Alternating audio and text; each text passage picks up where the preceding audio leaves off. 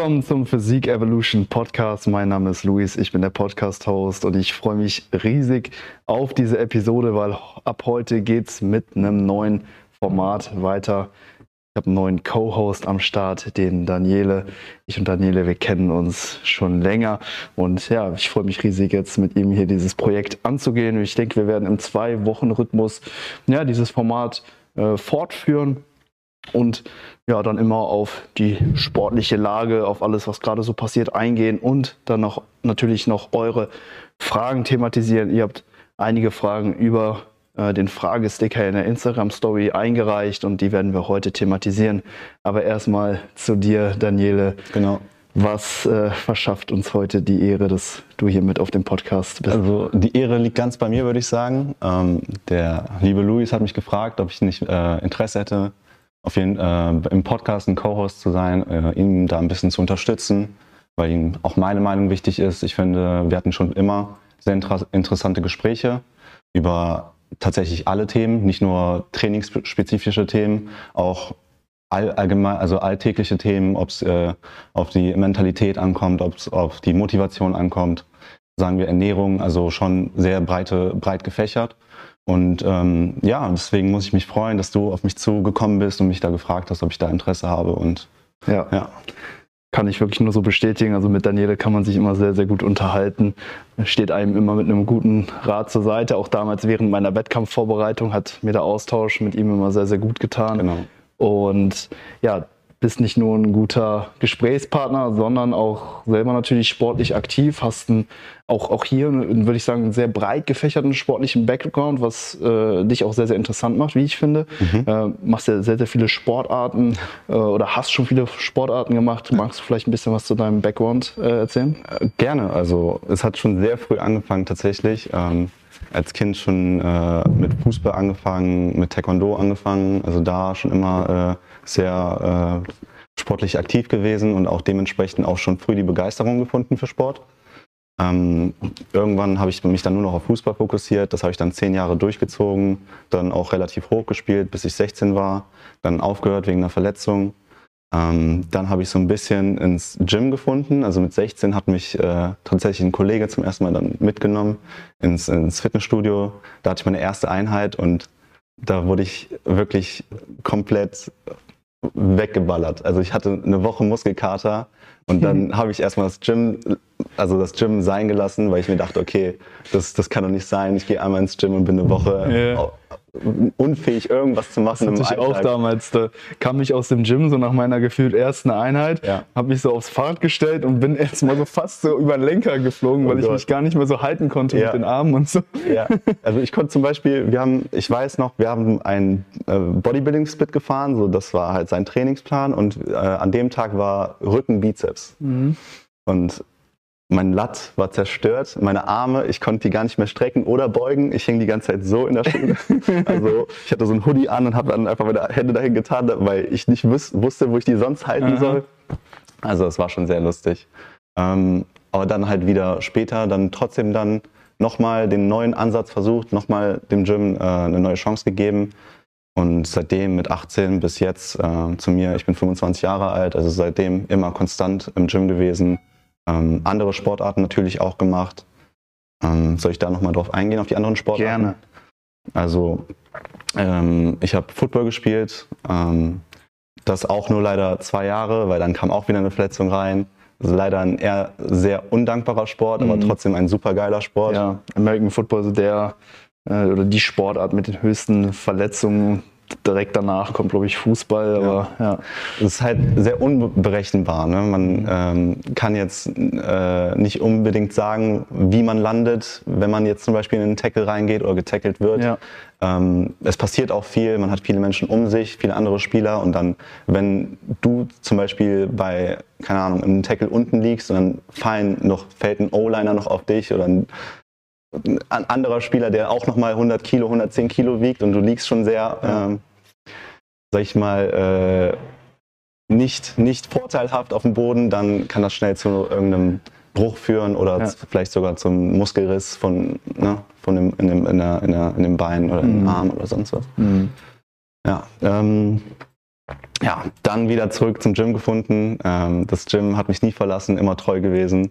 Ähm, da hast du alles in der Hand. Ne? So, da kann dir, wenn du selber keine Dummheiten machst, eigentlich nicht viel passieren. Also selbst wenn man sich die Studien anschaut, Verletzungen im Fitnessstudio oder sage ich mal im Gym sind gehen gegen null. Also mhm. Da kann, da muss man schon sehr viel falsch machen, vielleicht irgendwelche Instagram-Workouts machen mit Rückwärtssaltos oder mhm. sowas, dass da, dass man sich da wirklich äh, so ja. verletzt, dass man nicht mehr irgendwie im Alltag normal leben kann. Oder irgendwelche Curl-Challenges, wo man sich dann den Bizep abreißt und so. Also, okay, ähm, die Leute legen es drauf an. Ne? Das ist Ma Maximalversuche sind natürlich äh, mit Risiko behaftet, definitiv. Richtig, ähm, aber in der Regel, äh, wenn man ähm, in seinen Grenzen trainiert, vielleicht diese auch minimal pusht, ist man eigentlich immer auf der sicheren Seite. Ja. ja. Und innerhalb des Gyms, da hast du ja jetzt auch schon ähm, jetzt nicht nur regulären Kraftsport oder Bodybuilding-Training betrieben, sondern Richtig. auch schon äh, Powerlifting-Trainingsphasen. Äh, genau. Ja. Ähm, hinter so. dich gebracht. Wie ist da jetzt aktuell so deine Zielsetzung oder wie äh, war so, ähm, wo, wo lag der Fokus so jetzt in den Jahren, wo du im Gym trainiert hast? Also ich habe äh, zwei Jahre lang, ähm, zuvor habe ich zwei Jahre durchtrainiert, normal, also nach einem Bodybuilding-Split mhm. und sowas, nicht wirklich äh, zielorientiert. Ähm, und nach diesen zwei Jahren habe ich halt gemerkt, dass ich äh, stagniert habe oder auch das Gefühl hatte, dass es nicht wirklich weiterging und habe mir dann dementsprechend auch einen Coach gesucht und äh, um im Prinzip wieder Fortschritte zu, zu suchen und ähm, das Training im Prinzip wieder äh, ähm, mit einem neuen Schwung anzugehen, mit, mit einer anderen Perspektive, mit einem anderen Ansatz. Und das hat auch gut geklappt. Und dann habe ich so ein bisschen ins Powerlifting beziehungsweise ins Powerbuilding gefunden, ähm, wo ich auch äh, wettkampforientiert trainiert habe. Mhm. Ähm, das war dann auch dann im Prinzip leider schade, weil der Wettkampf wäre in der Corona-Zeit gewesen. Mhm. Da wurden wir aber, glaube ich, alle von getroffen. Ich glaube, viele hatten Pläne in der Corona-Zeit. Ja. Aber zurück, zurück zum Powerlifting, Powerbuilding. Ich muss sagen, das war eine sehr lehrreiche Zeit, wo man auch im Prinzip nicht nur körperlich, sondern mental auch äh, neue Grenzen kennengelernt hat von sich selbst und ähm, auch, auch einfach für, für, fürs Leben gelernt hat. Also wirklich eine, eine würde ich jedem empfehlen, vielleicht mal einen Zyklus oder ähm, wenn nicht sogar ein halbes Jahr einen Powerlifting-Plan oder einen Powerbuilding-Plan äh, zu fahren und mal zu schauen, so wo vielleicht äh, die persönlichen Grenzen liegen für, für ähm, das, das Ausführen von schwereren Gewichten und zu schauen, so was der Körper, also zu was der Körper wirklich fähig ist. Also das ist auch interessant zu schauen, individuell. Mhm. Ja, gerade so in den niedrigen Wiederholungsbereichen, wenn es dann so in Richtung One-Rep One Max geht, dann siehst du sehr, sehr schnell, was jetzt so der limitierende Faktor innerhalb des Systems ist. Ne? Richtig, Und richtig. Dann weißt du auch, okay, wo, woran kann ich arbeiten, ähm, um eben da, dafür zu sorgen, dass, dass das dann eben zukünftig nicht mehr ist. Und genau. du siehst halt schnell, wo, in welchem Bereich diese Barriere liegt, die ja. dich davon abhält, äh, nochmal fünf Kilo drauf zu, drauf zu packen. Richtig, so, ne? richtig. Ja.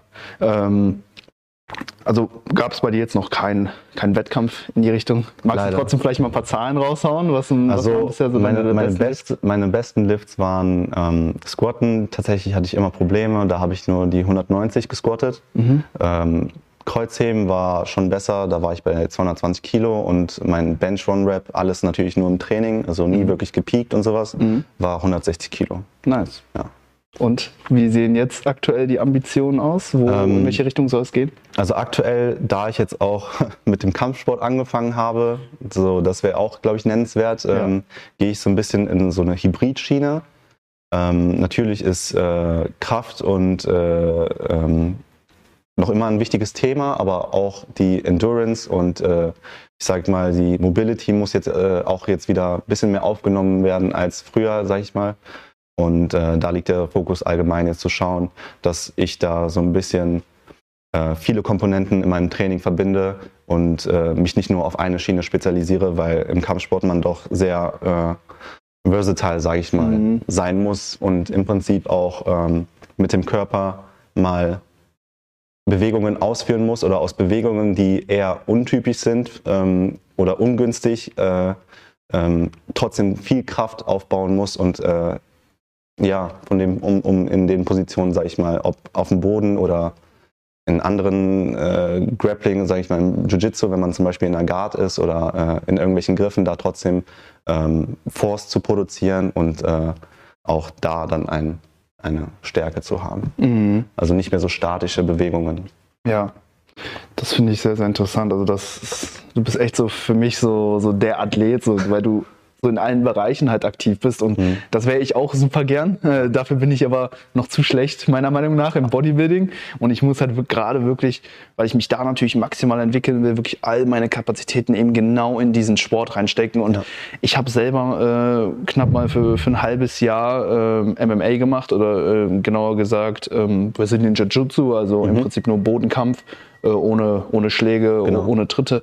Hat mir mega viel Spaß gemacht. Es ist ähm, auch wenn es sich jetzt erstmal jetzt brutal anhört, hier so Bodenkampf, ein total entspannter Sport. Das ist ein bisschen so wie Schachspiel. Ne? Du, du rangelst mit deinem äh, Sparringspartner so mit ne, 50, 60 Prozent deiner Kraft auf dem. Boden und es ist dann wirklich so ein so eine Abfolge von, von Griffen Mhm. und ne, gegen jeden Move, den du machst, hat der Gegner dann wieder einen Konter ne, und so führt es dann dazu, dass du oftmals mit deinem Sparringspartner dann eine halbe Stunde oder so rollst, ohne dass es zu einer Submission oder Richtig. eben zu einem ähm, ja, zu einem Griff oder eben eine, einem Hebel kommt oder so, der, der dich jetzt zum Aufbringen, äh, zum Aufgeben bringt. Richtig. Und super äh, entspannte Sache. Also hat mir damals wirklich sehr, sehr viel Spaß gemacht, aber ist natürlich trotzdem anstrengend, wenn du dann einen Sehr 100 Kilo Kerl auf dir liegen hast. Ne? So. Richtig, richtig. Das ist äh, natürlich ähm, unabhängig davon auf jeden Fall Ja. ähm, eine anstrengende Sache. Und da merke ich halt einfach, das raubt mir zum aktuellen Zeitpunkt einfach zu viele Kapazitäten und dann könnte ich mich nicht mehr voll aufs, ähm, aufs ja, Hypertrophie-Training im Prinzip ähm, fokussieren. Mhm. Aber ich würde es natürlich super gern machen, hätte ich eben diese unlimitierten Kapazitäten. Ähm, wie, wie, wie managst du das gerade, so viele Dinge da gleichzeitig ähm, zu machen? Also wichtig ist zu schauen, dass man ähm, auf, also nie seine All-Out geht. Also Mhm. das ist im Prinzip schon wichtig, dass man auf jeden Fall weiß, wo der Fokus liegt. Ähm, ähm, natürlich würde ich das jedem ans Herz legen, zum Beispiel einen Kampfsport zu machen oder einen anderen Sport neben dem Training, weil irgendwo das alles sich so benefitet, weil der Mhm. Körper ist für Bewegung gemacht. Ähm, manche Bewegungen kann man nicht unbedingt äh, im, im Gym äh, nachspielen. Da muss man halt in, in anderen, sage ich mal, äh, Szenarien sein, sagen, ob es jetzt Kampfsport ist, ob es ein Teamsport ist, Fußball, Handball, Volleyball, was auch immer. Ähm, also wie man es managen sollte, ist, dass man auf jeden Fall schaut, dass man das Volumen anpasst. Mhm. Äh, man muss auf die Regeneration äh, schauen. Ähm, was, ich, was ich immer äh, wieder von meinem Coach äh, zu hören muss, äh, hören muss, ist im Prinzip der Schlaf, wie wichtig der Schlaf ist, weil wer hart trainiert, muss auch hart schlafen. RPI 9 Stunden schlafen die neun Schlaf, ja. oder RPI Neun 10 Stunden Schlaf, ja. Neun- Oder zehn. Ja, an, an sich, also die Regeneration darf nicht äh, im, im, in, in, in, äh, Nachlässig werden, ja. vernachlässigt werden, weil im Prinzip der Körper kann nur so gut performen, wie der sich wieder regenerieren kann. Es ist oft nicht, äh, ähm, wie, viel, wie, wie, wie viel der Mensch machen kann, jetzt trainingsbedingt, sondern Mhm. wie viel der Körper wieder regenerieren kann, um dann diese Limits wieder zu pushen. Mhm. Weil es ist so ein bisschen ein Nehmen und ein Geben, weil Ja. du entlastest den Körper und musst den dementsprechend auch wieder die Zeit geben, den Körper dann wieder zu, also zu belasten. Ja, oftmals gar nicht so leicht, wenn man halt ne, mehrere Sportarten gleichzeitig betreibt. Ich weiß nicht, kannst du das so grob in, in Zahlen ausdrücken, wie viel Zeit du gerade für dein Krafttraining und für den äh, Kampfsport investierst? Also ähm, Kampfsport ist aktuell ein bisschen zurückgeschraubt. Das Krafttraining ist jetzt hochgeschraubt. Ich gehe fünfmal die Woche gehe ich ins Gym für eineinhalb Stunden, maximal zwei Stunden. Aber äh, eineinhalb Stunden sind eher aktive Trainingszeit. Die le- restlichen 20 bis 30 Minuten sind eher Cardio. Mhm. Das ist auch Low-Volume-Cardio. Ähm, dann, wenn ich dann an dem gleichen Tag noch äh, zum Kampfsport gehe, dann habe ich auf jeden Fall mindestens drei Stunden Pause, die ich dann mit Essen verbringe, ausruhen oder wenn ich, wenn ich zum Beispiel etwas erledigen muss, beruflich oder sowas, kann ich in der Zeit auch arbeiten. Das äh, spielt keine Rolle, aber ähm, dann zu schauen, dass man auf jeden Fall zwischen den Einheiten genug Rest hat, Mhm. weil das schon äh, den Körper sehr belasten kann. Ja, ich hab's, ich hab's gemerkt. Ich bin äh, vorgestern ähm, früher Morgen als allererste Tat des Tages ins Training gegangen, habe so knapp zweieinhalb Stunden äh, trainiert und da war ich schon den ganzen Tag so, hatte ich damit zu kämpfen, ne? mich dann Ja. eben von dieser Einheit zu erholen und ich hätte mir dann schwer vorstellen können, gegen Mittag oder so dann schon wieder dann zu trainieren, äh, gegen Abend dann vielleicht schon. Also man muss dann schon schauen, dass man die Einheiten so in der Tagesplanung so ein bisschen voneinander separiert. Richtig. Hast du da so eine äh, Struktur? Gehst du dann morgens ins Krafttraining und abends dann zum Kampfsport? Also ähm, bei mir sieht es tatsächlich so aus, wie du schon sagst. Morgens habe ich oft das Krafttraining und abends dann ähm, bin ich im, im, sag ich mal, beim BJJ oder Mhm. was ich auch gerne mache, aktuell ist Kickboxen. Ähm, natürlich hat äh, jede Einheit so ein bisschen für sich äh, mehr oder weniger Reiz. Also ich sag mal, eine BJJ-Session kann weniger intensiv sein als eine Kickbox-Session, Ja. weil dann, wenn man ein Sparring macht an dem Tag, ähm, ist es beim BJJ so, man ist nicht so äh, gerädert, als Ja. wenn man mit einem anderen, einem Vollkontaktsport macht, mit Striking und Ja. so. Da geht man immer mit Blessuren aus, aus dem Sparring raus. Beim BJJ hast du danach eigentlich nichts. Richtig, du Ja. könntest tatsächlich back-to-back jeden Tag BJJ-Sparring machen für Mhm. mehrere Stunden. Natürlich kommt es darauf an, was dein Trainingslevel ist. Ähm, aber an sich wäre es in der Theorie möglich und es gibt viele Menschen, die das auch machen.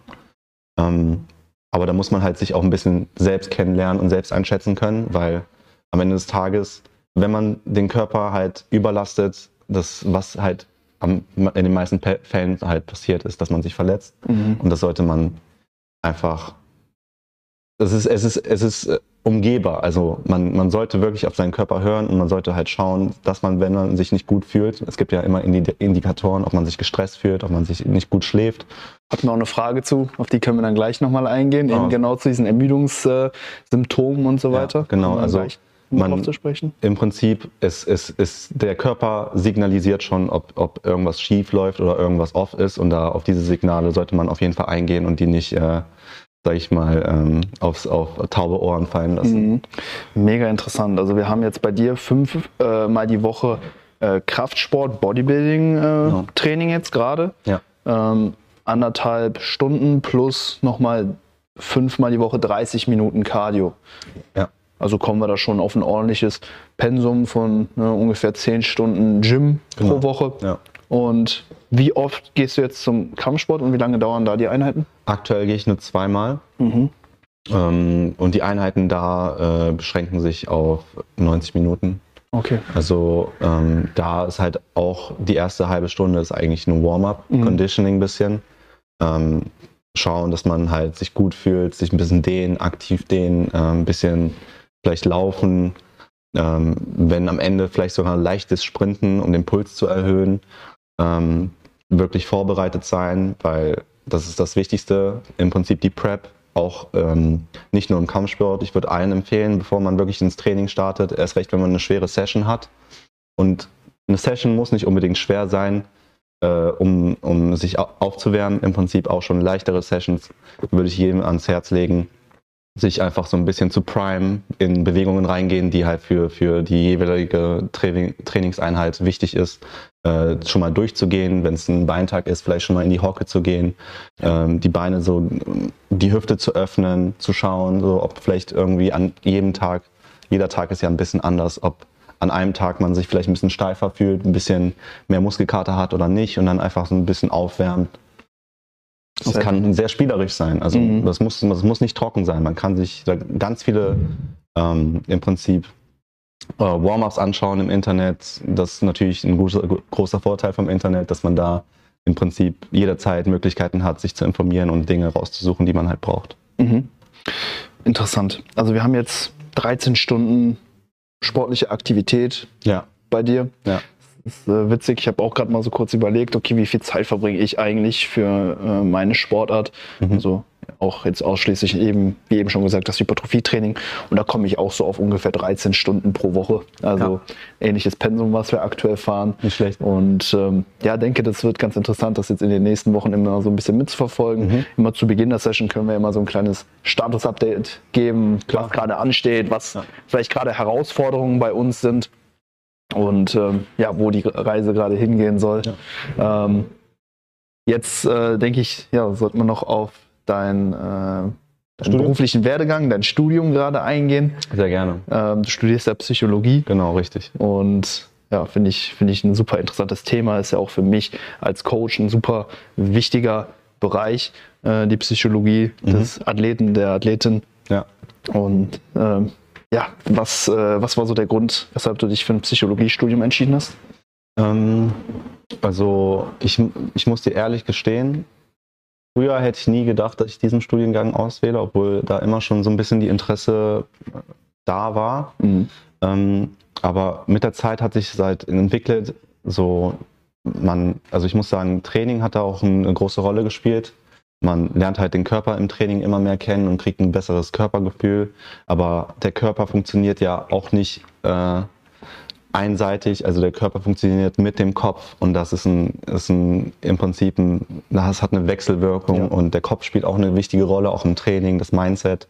Wenn wir jetzt zum Beispiel auf Athleten rangehen, die ähm, große Taten verrichten, sagen wir im professionellen Sport oder halt äh, im Kraft-3-Kampf oder im, beim olympischen Heben, also Gewichtheben, wo auch immer, da muss man auch mental eine stark, ein starkes Mindset haben, eine starke Mentalität haben und da eine gute Performance abzule abzulegen.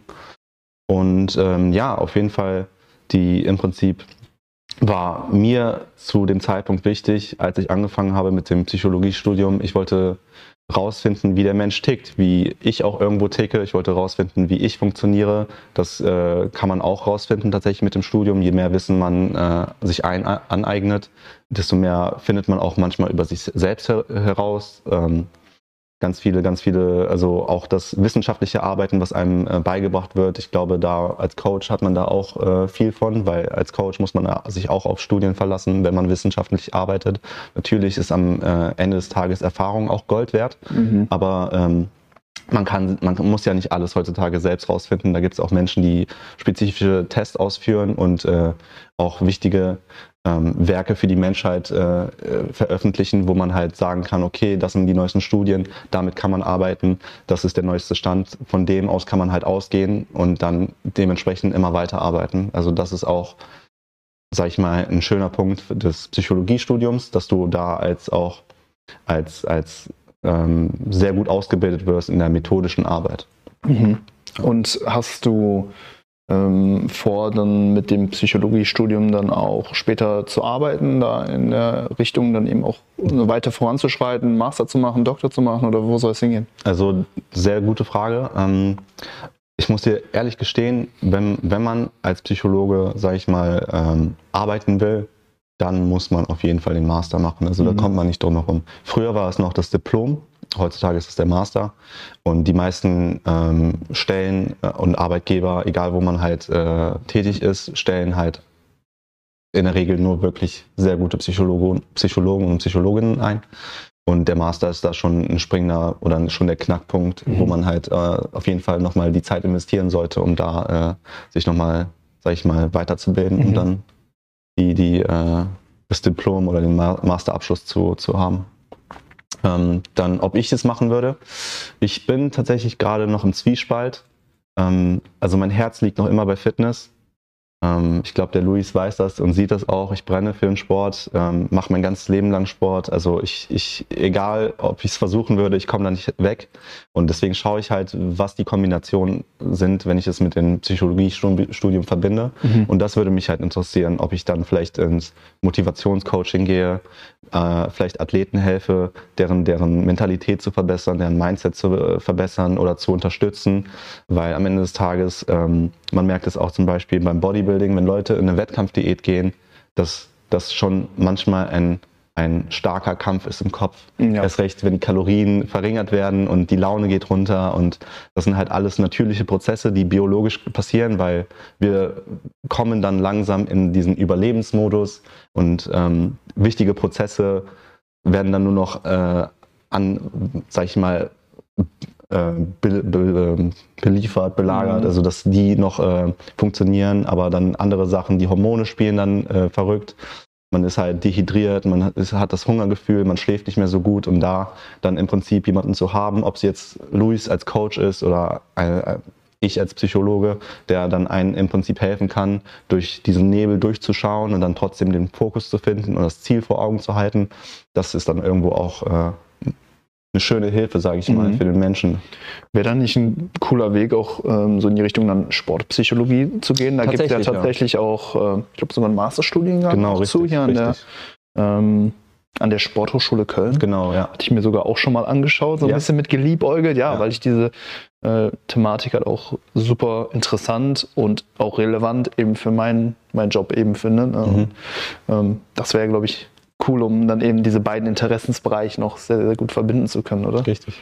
Ähm, also Psychologie ist echt breit gefächert. Also man, ich, ich glaube, in jedem Bereich, wo du etwas mit Menschen verrichtest oder mit Menschen zu tun hast, ähm, ist die Psychologie irgendwo ein, ein nice to have, sag ich mal, wenn du da Wissen hast, egal in welcher Form, ob äh, du einen Bachelorstudiengang abgeschlossen hast, einen Masterstudiengang abgeschlossen hast oder irgendwo eine Weiterbildung gemacht hast, irgendwo raus. Also als Coach braucht man auch eine, sag ich mal, ähm, soziale Intelligenz, eine, eine emotionale äh, Intelligenz zu verstehen, wie der Mensch tickt.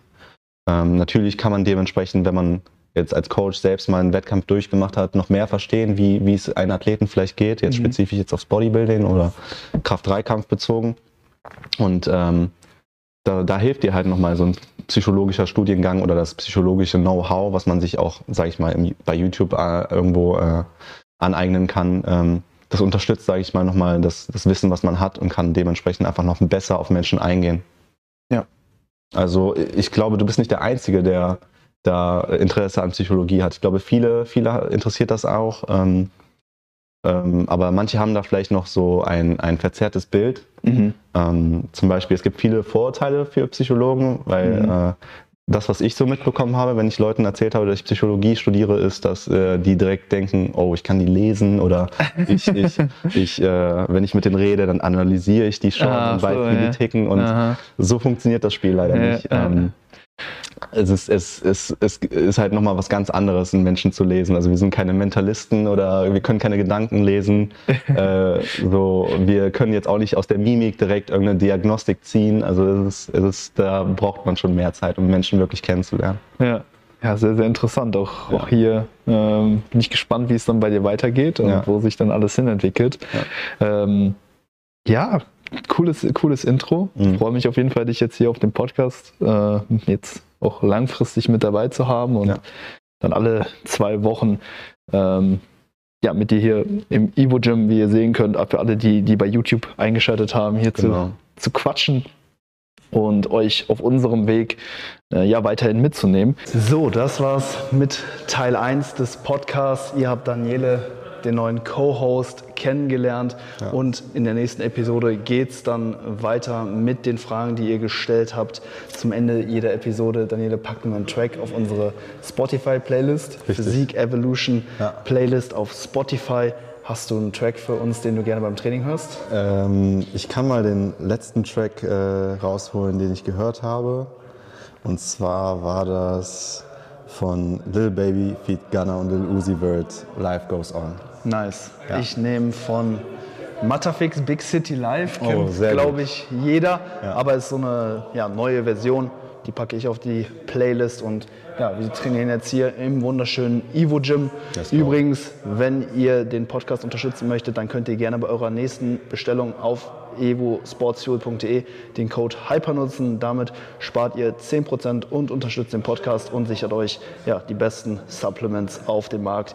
Wir bedanken uns fürs Zuhören bzw. fürs Zuschauen, für alle die, die auf YouTube eingeschaltet haben. Und gleich geht es auch direkt weiter mit Teil 2, wo wir dann eure Fragen aufgreifen, die ihr über Instagram eingereicht habt. Wir werden nicht schaffen, alle Fragen zu beantworten, aber wir werden wirklich in depth auf die Fragen eingehen. Richtig. Und ihr könnt natürlich weiterhin Fragen einreichen, ähm, gerne auch über die Direct Message, Direct Message Funktion bei Instagram, um der Frage einfach noch so ein bisschen mehr Kontext zu geben, sodass wir ja auch so ein bisschen wissen, für wen äh, oder ja, über wen wir gerade sprechen Ja. und was deine Voraussetzungen, deine Umstände eventuell auch sind, um dir einfach noch besser weiterhelfen zu können. Und ja, dann sehen wir uns bei der nächsten Episode mit den Fragen. Macht's gut, bis dahin, ciao.